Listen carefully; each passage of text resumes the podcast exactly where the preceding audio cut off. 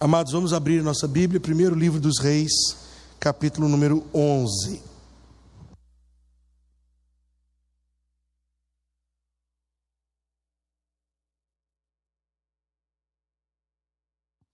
E enquanto você está abrindo a Bíblia, eu quero apenas lembrar que no próximo domingo nós teremos uma programação especial, nós teremos um convidado é, nos cultos da manhã e da noite.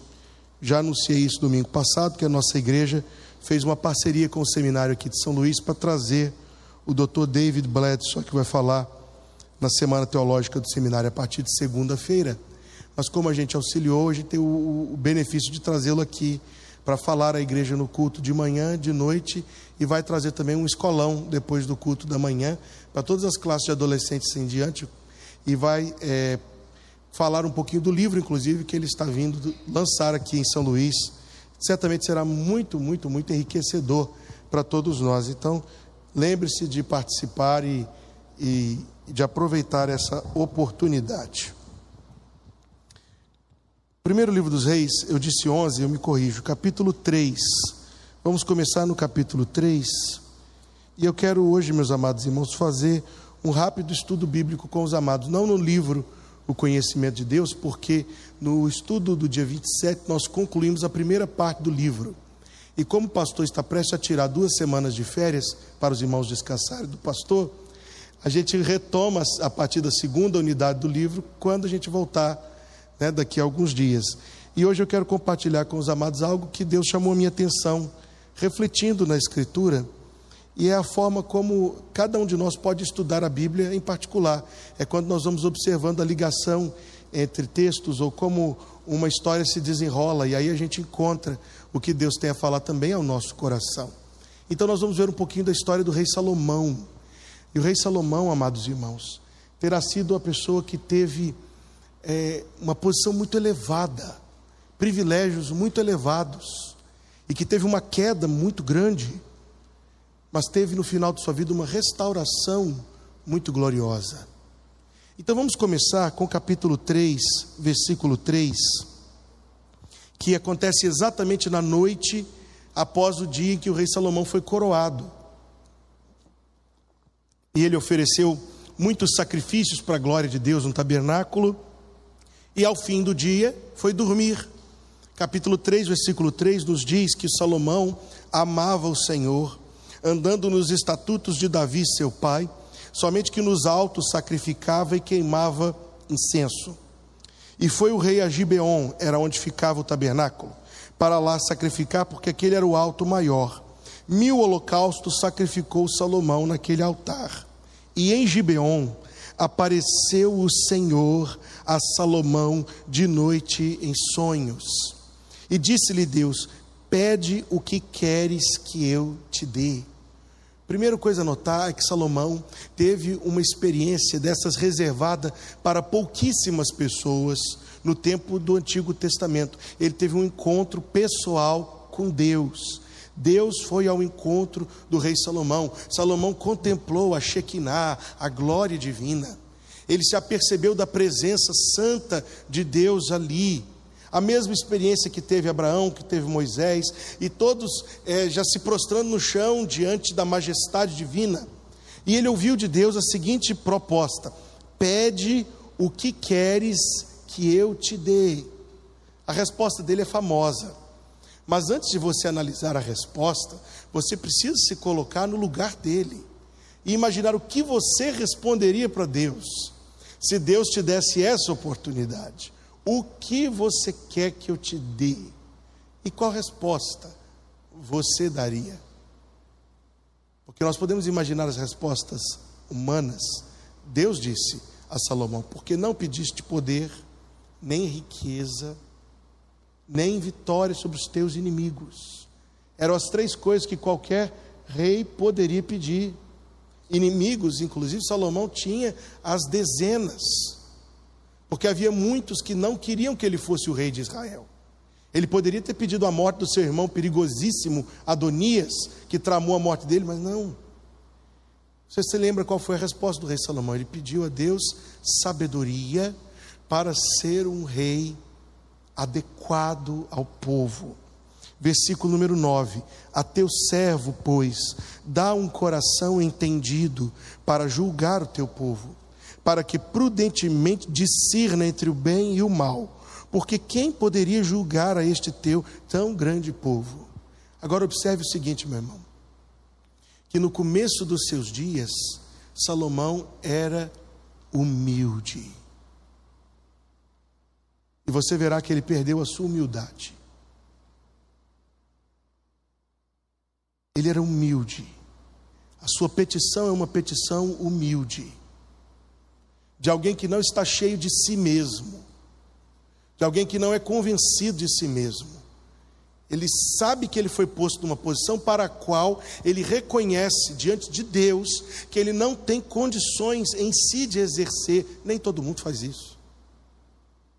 Ele diz, ele pede sabedoria. Esta é uma petição de humildade.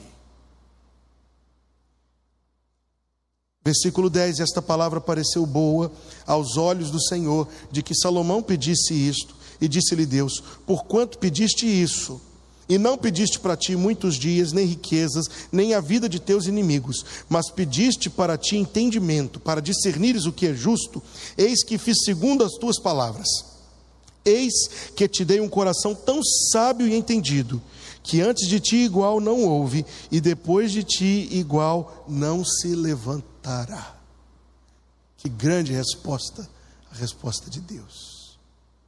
Fique contente, meu irmão, em saber que a mesma sabedoria que o rei Salomão teve, você também pode ter. Você também pode ter. Porque o Espírito Santo, se você verdadeiramente é um crente, o Espírito Santo habita em você. E o livro do profeta Isaías, capítulo 11, versículo número 2, diz que o Espírito do Senhor é espírito de sabedoria. Então não imaginemos que a sabedoria de Salomão era uma espécie de, de intuição mística que ele tinha.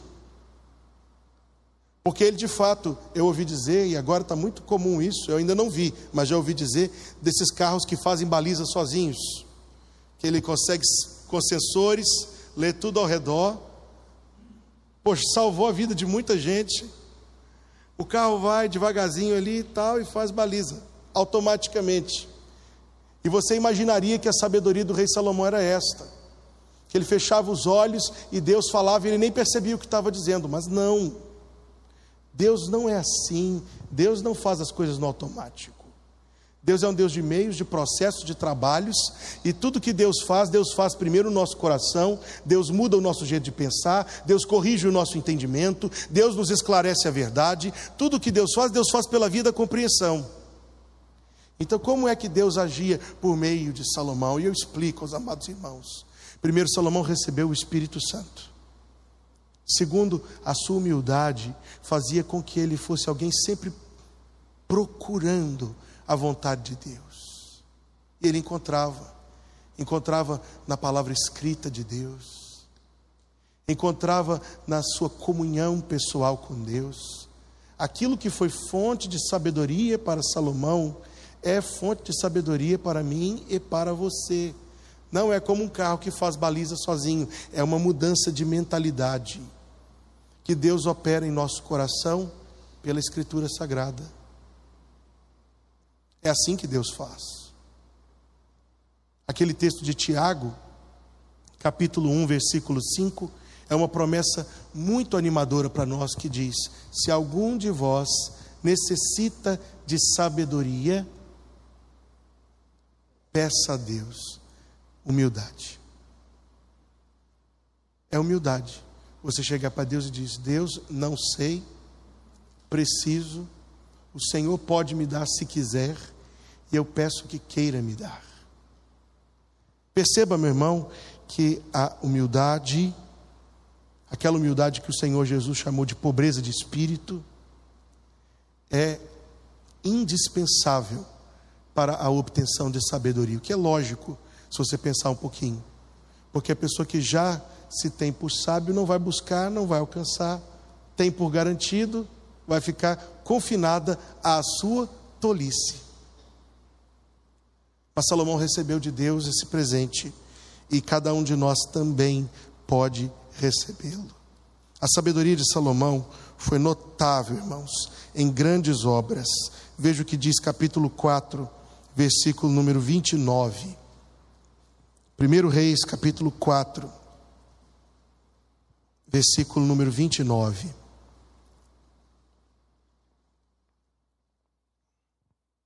E deu Deus a Salomão sabedoria. Seria tão interessante que no livro da nossa vida estivesse escrito isso a meu respeito e a seu. E deu Deus a Hugo sabedoria. Eu gostaria que pudesse ser escrito isso a meu respeito. Também ao seu. Deus dá, irmãos. Se algum de vós necessita de sabedoria, peça a Deus que a todos dá liberalmente e não lance em rosto. Uma promessa garantida. Você está apenas pedindo aquilo que Deus já garantiu dar. Mas observe: e muitíssimo entendimento e largueza de coração, como areia que está na praia do mar. E era a sabedoria de Salomão maior do que a sabedoria de todos os do Oriente e do que toda a sabedoria dos egípcios. E ele era ainda mais sábio do que todos os homens final do versículo 31, e correu o seu nome por todas as nações em redor. E disse três mil provérbios, dos quais alguns estão preservados no livro dos provérbios. E foram seus cânticos mil e cinco. Também falou das árvores, da botânica, do cedro até o isopo. Também falou dos animais, das aves, dos répteis, dos peixes. E vinham de todos os povos a ouvir a sabedoria de Salomão e de todos os reis da terra que tinham ouvido da sua sabedoria. Irmãos, esta é a influência do Espírito Santo. Primeiro de tudo, ela forma a nossa mente a partir dos princípios da palavra de Deus. O rei Davi, quando estava nos seus últimos suspiros, disse ao seu jovem filho Salomão: Não se aparte do livro desta lei. Ele estava se referindo à Bíblia do Antigo Testamento. Ele diz: Antes seja ela a tua meditação de dia e de noite. E Salomão agarrou-se, não temos dúvida disto, agarrou-se à palavra de Deus e ela foi fonte de sabedoria para ele. O Espírito Santo despertou nele um espírito prudente. Sim, porque o princípio da sabedoria, qual é? Você lembra do texto do Salmo 110? temor do Senhor é o princípio da sabedoria. Ele se tornou um homem prudente, porque tinha temor de Deus, não medo, não uma, uma atitude negativa para com Deus, mas respeito, zelo, prudência. Ele sabia que se ele fosse um homem impulsivo, ele poderia eventualmente transgredir e fazer aquilo que não deveria fazer. Era um homem prudente. Prudente. Alguém é impulsivo e diz: Ah, eu sou impulsivo, é do meu temperamento, é da minha natureza, que aprendam a conviver comigo. E meu pastor lá em Belo Horizonte chamava isso de Síndrome de Gabriela. Eu nasci assim, eu não sei o que é assim, vou viver assim. Certamente não isso, não numa pessoa salva. Não em alguém em quem habita o Espírito de Deus. estamos sendo sempre transformados na semelhança da imagem de Jesus Cristo. E nos lembrando sempre do fruto do Espírito, que é amor, alegria, e paz, e bondade, e benignidade, e fidelidade, e paciência, e mansidão, e domínio próprio. palavra de Deus era a diretriz da sua mentalidade. A presença do Espírito fez dele um homem temeroso, prudente. O Espírito Santo o revestiu de coragem para fazer a vontade de Deus, quando isso contrariava os interesses de muitos, e para ficar sozinho quando era necessário ficar sozinho dizendo a verdade. A pessoa movida pelo Espírito Santo não é movida pela aprovação de muitos. e nem dirigida só para agradar muitos ou alguém específico em sua vida. A pessoa cheia do Espírito de Deus é movida para agradar a Deus. Isso é igual a coragem, meus amados irmãos. Salomão tinha um coração compassivo e passou a olhar para a vida a partir do Criador, do seu Deus grandioso. Por isso ele era sábio. E se alguém quer ser sábio, se alguém quer ser sábio, eu penso que todo crente deve querer ser sábio. Atente muito bem para o caminho que Salomão percorreu para alcançar aquilo que Deus lhe tinha dado a dádiva da sua grandiosa e notável sabedoria. E eu fico impressionado com o versículo 34. E vinham todos os povos a ouvir a sabedoria de Salomão. Porque isso me lembra muito Mateus 5,16. Assim brilha a vossa luz diante dos homens, para que vejam as vossas boas obras e glorifiquem a vosso Pai que está nos céus. O salvo, cheio de sabedoria que vem do Espírito Santo, será uma referência por onde passar, será conselheiro por onde estiver. Por sua vida ser semelhante à vida de Jesus Cristo. Quando nós lemos a história de Salomão, parece-nos que por 20 ou 25 anos ele andou num caminho reto. E as obras que ele realizou durante esse período são as obras da sabedoria. Primeiro do livro dos Reis, capítulo 6, versículo 1. Veja quais são as obras da sabedoria. E sucedeu que no ano 480, depois de saírem os filhos de Israel do Egito, no ano quarto do reinado de Salomão sobre Israel, no mês de Zive, o mês segundo, começou a edificar a casa do Senhor. Este foi o primeiro projeto do rei Salomão foi construir um templo dignificado para servir como habitação da arca da aliança. Você se lembra que as preparações tinham sido feitas pelo rei Davi, que o projeto tinha sido feito pelo rei Davi, que tudo estava pronto, mas é notável é exemplar que esta tenha sido a sua primeira ação enquanto rei. É um homem sábio, um homem que tem aspirações e desejos e alvos espirituais. Alvos espirituais. É a interpretação que eu faço. Não devemos viver, amados irmãos, sem alvos espirituais para o Senhor. Alvos de propor-se ler toda a Escritura Sagrada ao longo de um ano, ou dois, se necessário for. Alvo de tentar compartilhar o Evangelho de Jesus Cristo com um amigo, com um irmão, com um familiar, eu quero dizer, que ainda não conhece o Senhor. Alvo de servir, alvos espirituais os alvos de alguém consistem em ter mais galinhas, ou ter mais alguma coisa ali, ou comprar mais um objeto, mais um carro, mais um imóvel, mais uma camisa, mais um par de óculos. Os alvos do outro consistem em viajar para não sei onde, ou ter mais um diploma para pendurar na parede. Alvos deste mundo, alvos deste mundo. Salomão, cheio de sabedoria que vinha de Deus, tinha alvos espirituais tinha propósitos para com Deus, edificar o templo de Deus, e fez.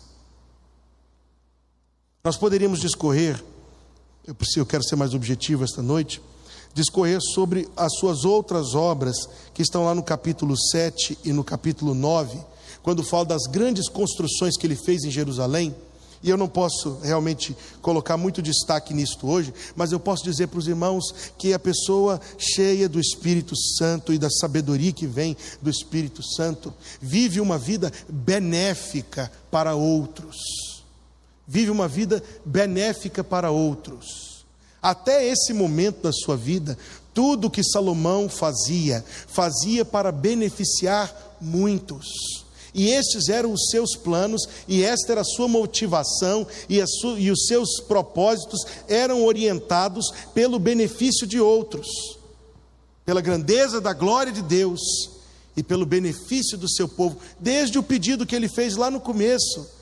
Ele diz: Eu sou só um menino para estar diante de todo esse povo, dá-me sabedoria. Ora, amados irmãos, nós vivemos no tempo de tanto egoísmo, em que as pessoas vivem vidas tão mesquinhas, voltadas exclusivamente só para si próprios. E nós encontramos a palavra de Deus nos incitando, nos encorajando a viver para Deus, primeiro de tudo, e procurar que a nossa vida seja benéfica para mais alguém, seja fonte de algo de bom, de benefício, de bênção para outros. É aquele versículo que nós temos pensado esse ano: se tu uma bênção. Enquanto Salomão conservou humilde o seu coração, enquanto Salomão conservou a si mesmo cheio do Espírito Santo, tudo o que ele fez, fez para a glória de Deus e para o benefício de muitas pessoas. Irmãos, que Deus não permita, em nome de Jesus, que nenhum de nós viva uma vida pequena. Deus não permita que nenhum de nós viva uma vida pequena, uma vida mesquinha, uma vida egoísta. Queira Deus antes que cada um de nós seja mesmo uma bênção, que nós nos conservemos humildes nós nos conservemos cheios do Espírito Santo, para ser a bênção, tal como Salomão foi uma grande bênção. Mas, aliás, uma última menção desse primeiro período da sua vida, no capítulo 10. Eu acho que é justo mencionar isso aqui. o ápice do seu reinado, ouvindo a rainha de Sabá, uma terra distante, lá do outro lado do deserto, milhares de quilômetros lá de Israel, ouvindo a rainha de Sabá, a fama de Salomão acerca do nome do Senhor, veio prová-lo com questões difíceis. E chegou a Jerusalém com grande comitiva. E o que você precisa observar nesse texto é que ela foi em pessoa. E isto é muito importante, porque uma rainha de Sabá não deixa o seu trono vazio. Ela estaria passível de qualquer golpe de Estado durante a sua ausência. Ela estaria sujeita a qualquer revolução popular durante a sua ausência. É porque esta mulher exemplar para nós e Jesus Cristo, em Mateus 12, diz que ela vai se levantar no dia da ressurreição, sabia que a sua vida eterna era mais importante do que o seu trono, e que o perdão dos seus pecados era mais importante do que reinar sobre o seu povo. Por isso ela foi em pessoa. E o texto nos diz que ela ficou impressionada com tudo que ela viu. E Salomão, versículo 3, lhe deu resposta a todas as suas perguntas, nada ficou oculto ao rei. Veja o versículo 4: Vendo a rainha de Sabá toda a sabedoria de Salomão. Foi a primeira coisa que ele impressionou. Tal como a vida de santidade de um crente cheio do Espírito Santo há de causar uma profunda impressão para a glória de Jesus Cristo no coração de quem não conhece o Senhor. Deus nos livre de vivermos vidas mundanas Deus nos livre de vivermos vidas pobres de santidade, porque essas vidas glorificam menos o nome de Jesus. Vida santa glorifica o nome de Jesus. Ela viu a vida dele, ela viu a casa que edificara. E o que chama atenção na casa dele? Ora, chamava atenção na casa dele a forma como se vivia dentro daquela casa, em piedade, em temor de Deus, ela viu a comida da sua mesa. E aqui a comida, obviamente, não é a comida, não são os, os alimentos em si, mas algo que eles faziam antes de comer, que era orar e agradecer a Deus pelo alimento. Quero orar e agradecer a Deus pelo alimento e recebê-lo com gratidão, com piedade.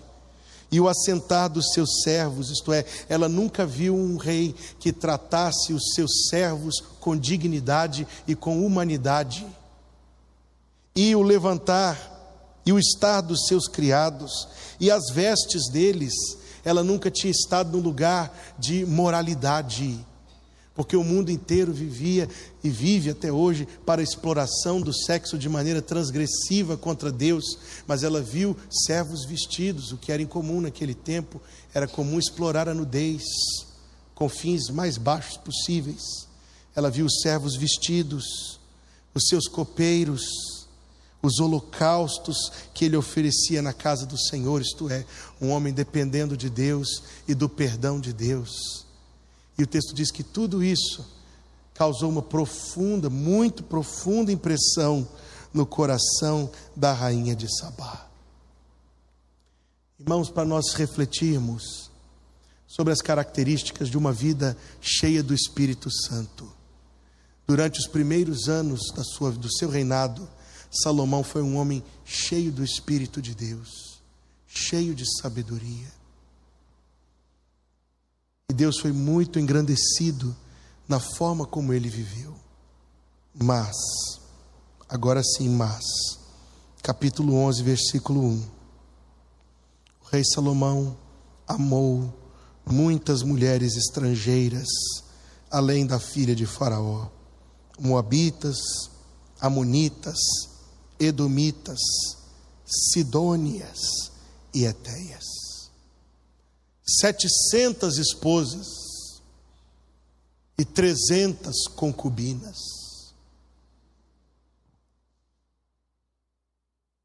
Que homem vulgar Salomão se tornou? Essa é a resposta. Que homem baixo tornou-se Salomão? Que abriu mão, abriu mão da sua sabedoria e não conservou a sua humildade perante Deus, mas tropeçou por causa da vanglória de ser um conquistador. E é isto, amados.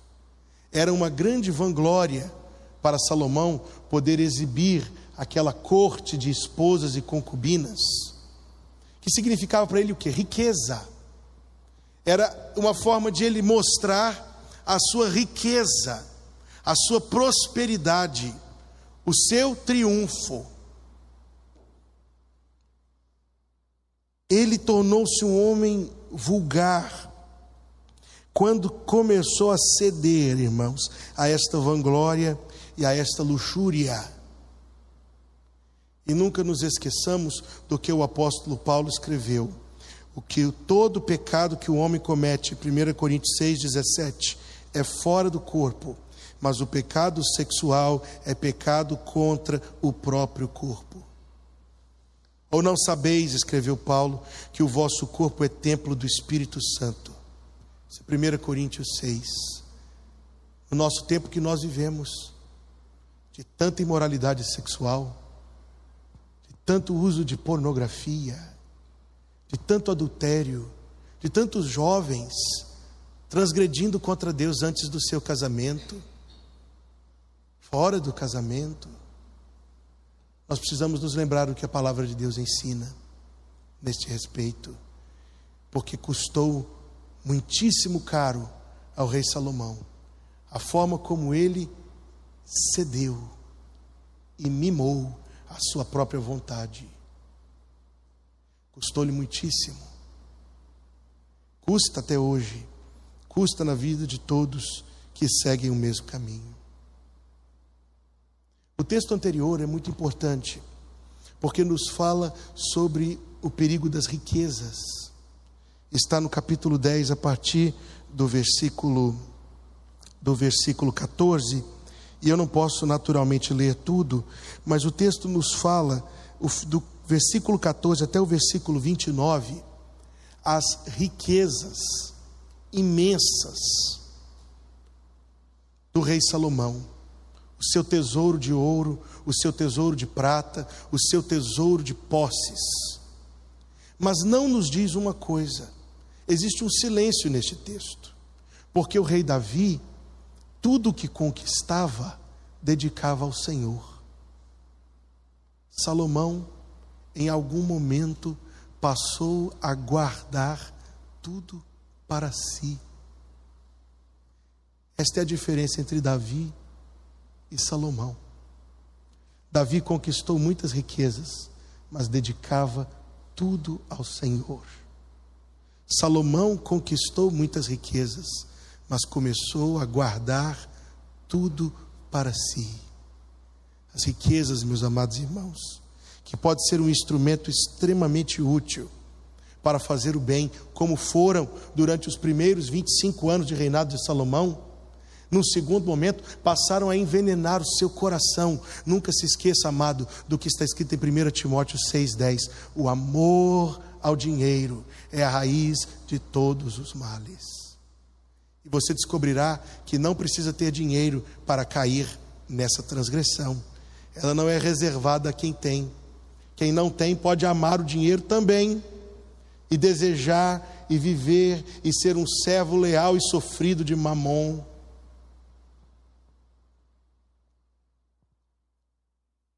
Verdadeiramente, queridos irmãos, alcançar riquezas não é mal em si, pode ser muito útil, pode ser muito útil,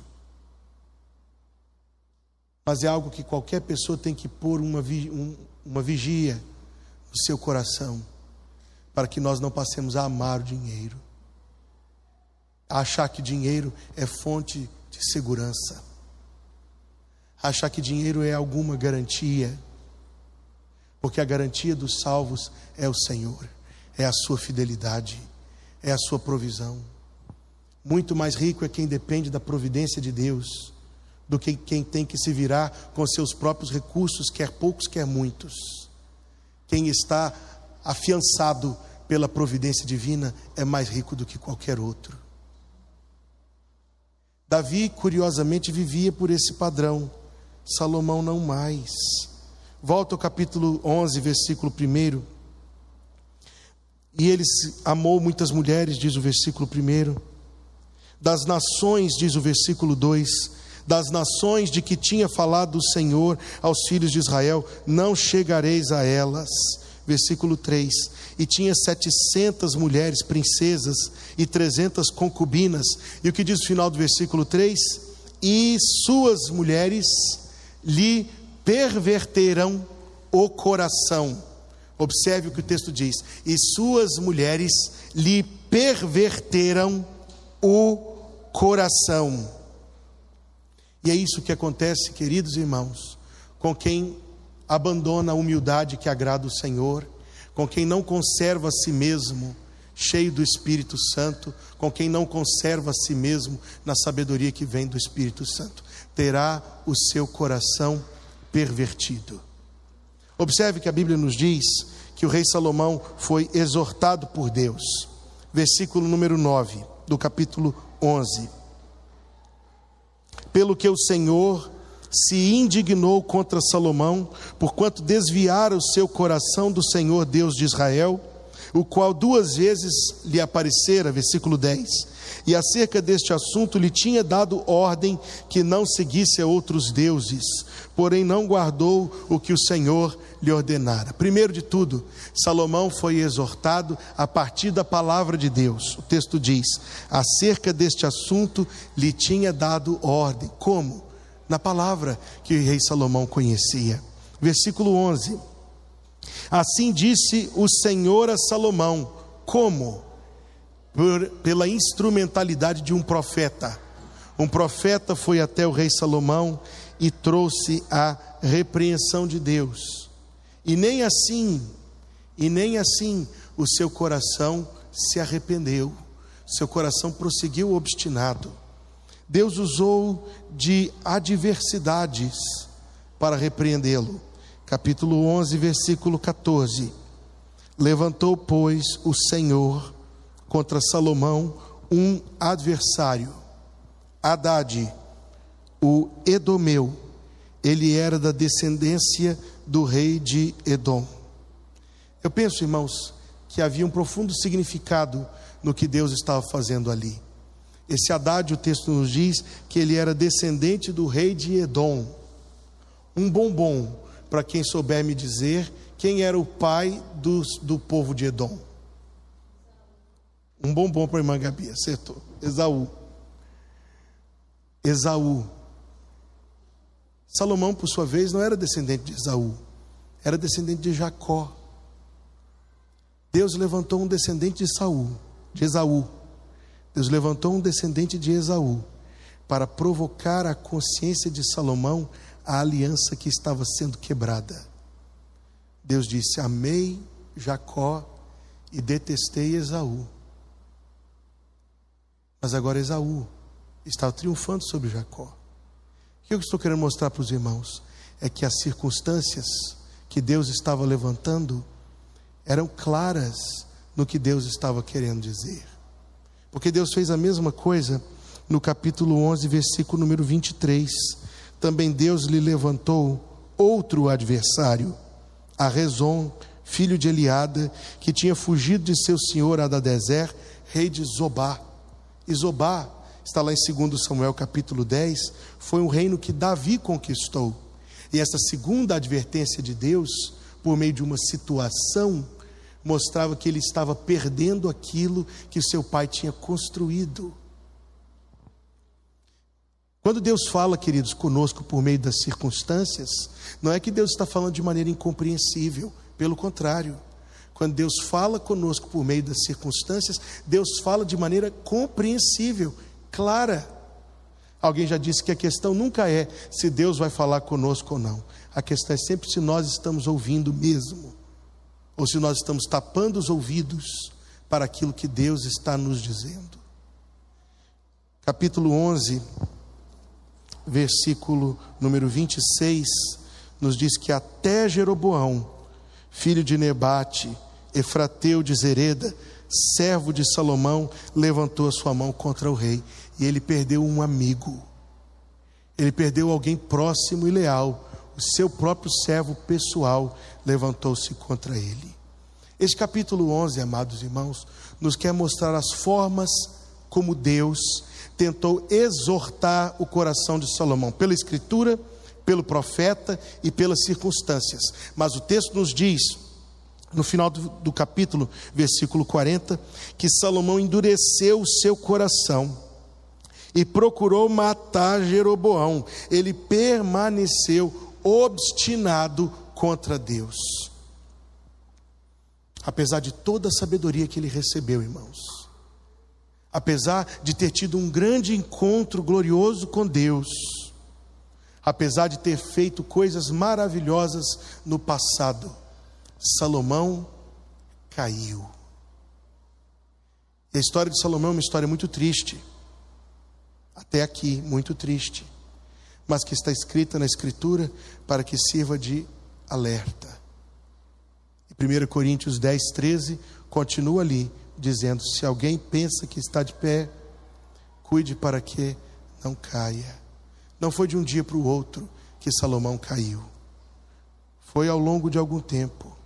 E lembre-se sempre que ele perdeu a sua humildade. O orgulho, irmãos, é detestável aos olhos de Deus. O orgulho, diz a palavra do Senhor, precede a ruína. Curiosamente, quem escreveu estas palavras foi justamente Salomão. O orgulho precede a ruína. Não está em Reis nem Crônicas mas em Eclesiastes, e eu peço que você abra em Eclesiastes a sua restauração. O livro dos Eclesiastes, Salmos, Provérbios, Eclesiastes.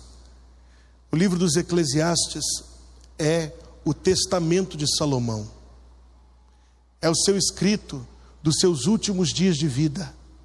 É o seu apelo ao povo, depois de ter como filho pródigo voltado, caiu em si, recuperou o seu juízo, na verdade, foi recuperado por Deus. E ele escreve um dos livros mais chocantes da Escritura Sagrada, porque é o livro que serve para fazer você avaliar a sua vida. Porque qualquer coisa que você pensar em fazer, ele diz nesse livro: Eu já fiz. Se você está pensando em acumular conhecimento, ele diz: Eu acumulei. É vaidade. Se você está pensando em construir um grande legado, uma grande herança para os que vierem depois de você, ele diz: Eu fiz isso também. É vaidade. Se você pensa que com um grande círculo de amigos, ou com um grande número de relacionamentos, você vai achar o segredo da vida, ele diz: Eu tentei isso também. É vaidade. Se você acha que vai ser por meio de qualquer outra coisa, ele diz: Eu tentei isso também. E é vaidade. Vejamos alguns trechos do seu testamento. Capítulo 1, versículo 12. Eu, o pregador, fui rei sobre Israel em Jerusalém. Capítulo 1, versículo 12. E apliquei o meu coração a esquadrinhar e informar-me com sabedoria de tudo quanto sucede debaixo do céu esta enfadonha ocupação, Deus deu aos filhos dos homens para nela os exercitar. Atentei para todas as obras que se fazem debaixo do sol, e eis que tudo era vaidade e aflição de espírito. Capítulo 2: Disse no meu coração: Eu te provarei com alegria, goza o prazer, mas eis que também isto era vaidade. Versículo 3: Busquei estimular o meu coração com vinho e entregar-me à loucura, até ver o que seria melhor que os filhos dos homens fizessem debaixo do céu. Versículo 4: Fiz para mim obras magníficas edifiquei casas, plantei vinhas, fiz hortas e jardins e árvores e toda espécie de fruto e tanques de águas, adquiri servos e servas, mais do que todos os que houve antes de mim. Versículo 8: amontoei prata e ouro, tesouros, delícias. Versículo 9: fui engrandecido. Versículo 11: e olhei eu para todas as obras que fizeram as minhas mãos, como também para o trabalho que eu trabalhando tinha feito e eis que tudo era vaidade e aflição de espírito.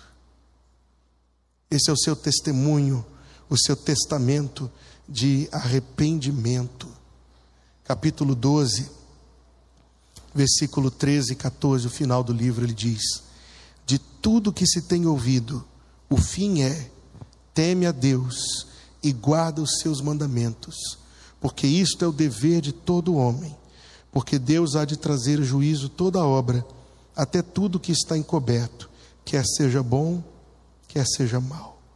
Então nós sabemos, amados, pela Escritura, que antes dos seus olhos se fecharem, Deus trouxe Salomão ao arrependimento da sua loucura. E esta é a história de Salomão. Alguém que começou extraordinariamente, com dons raríssimos e que realizou grandes obras, mas que perdeu a humildade do seu coração e que se enlouqueceu em prazeres e posses e que terminou servindo deuses idólatras. Mas antes do fim, antes do fim, antes do fim, Deus o resgatou. Algumas pessoas dizem assim: se não vem pelo amor, como é que termina esse ditado? É mentira. É mentira. Isso não é verdade. Isso não é verdade. Romanos capítulo 2, versículo 4 diz que é a bondade de Deus que te conduz ao arrependimento. É só pelo amor. Nunca é pela dor. Eu sei o que, que o ditado quer dizer. Ele quer dizer que existem circunstâncias quebrantadoras do coração. Eu entendo isto. Mas isto é o amor de Deus agindo em nosso favor. Porque quando Salomão era garoto, e volte-se agora para 2 Samuel, esse será o nosso último versículo. Quando Salomão era garoto, 2 Samuel capítulo 12, versículo número 24.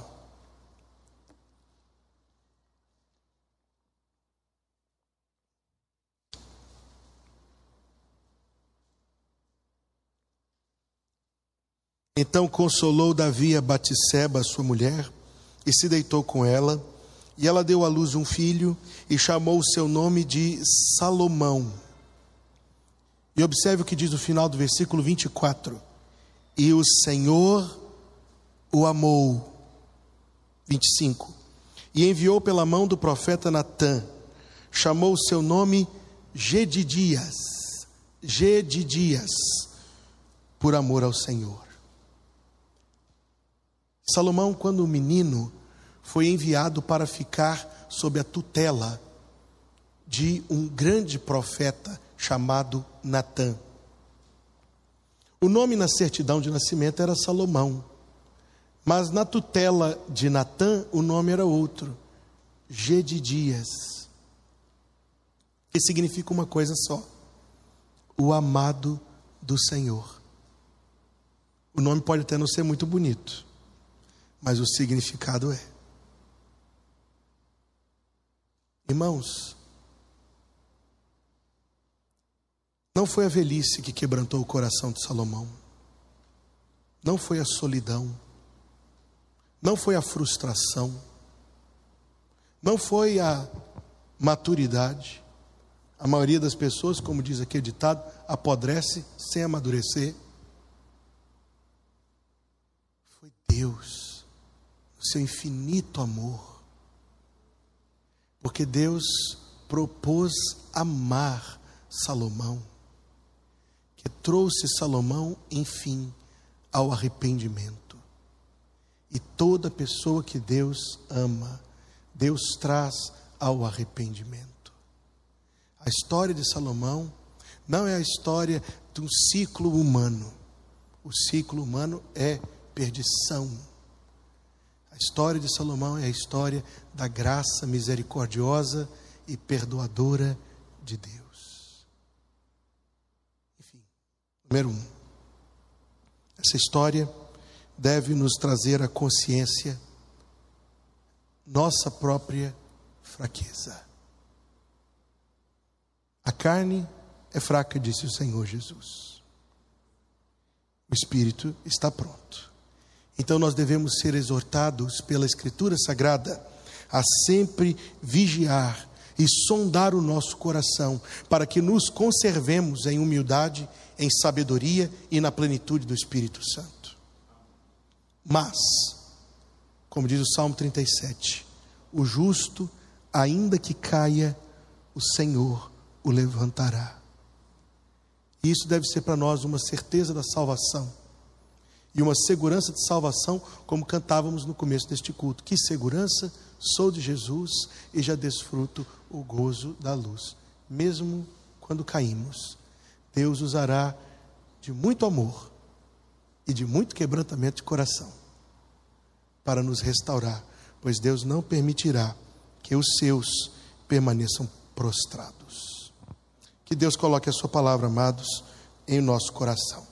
Vamos orar. Senhor, em nome de Jesus, nós te rendemos louvor por nos ter trazido a esta casa de oração nesta noite para podermos meditar na tua palavra. Louvamos-te, ó Deus, que o teu livro registra a vida deste homem de séculos passados, por meio de quem e em favor de quem o Senhor fez coisas tão maravilhosas. Senhor Deus, que cada um de nós, pelo teu Espírito Santo, seja revestido de sabedoria que o Senhor, ó Deus, molde o nosso entendimento e o nosso coração, para que tenhamos um coração sábio, dirigido, Deus, pela verdade da tua palavra. Que o Senhor nos dê, ó Deus, vigilância, como o Senhor Jesus nos mandou estar sempre com a lâmpada acesa.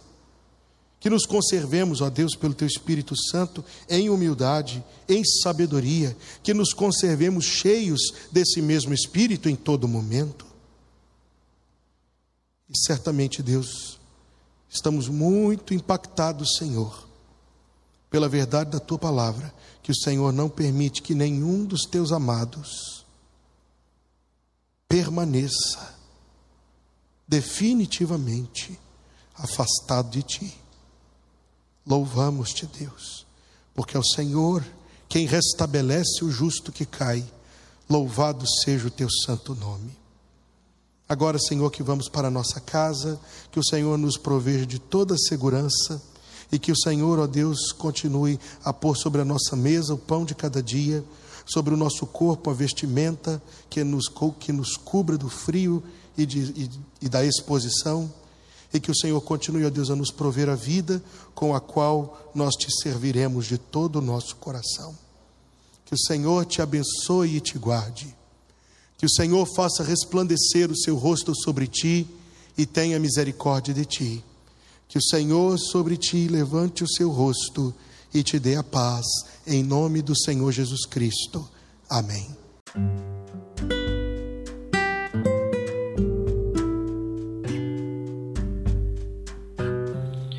Obrigada por estar conosco. Volte sempre. A Igreja Batista Plenitude tem sempre uma mensagem de Deus para você.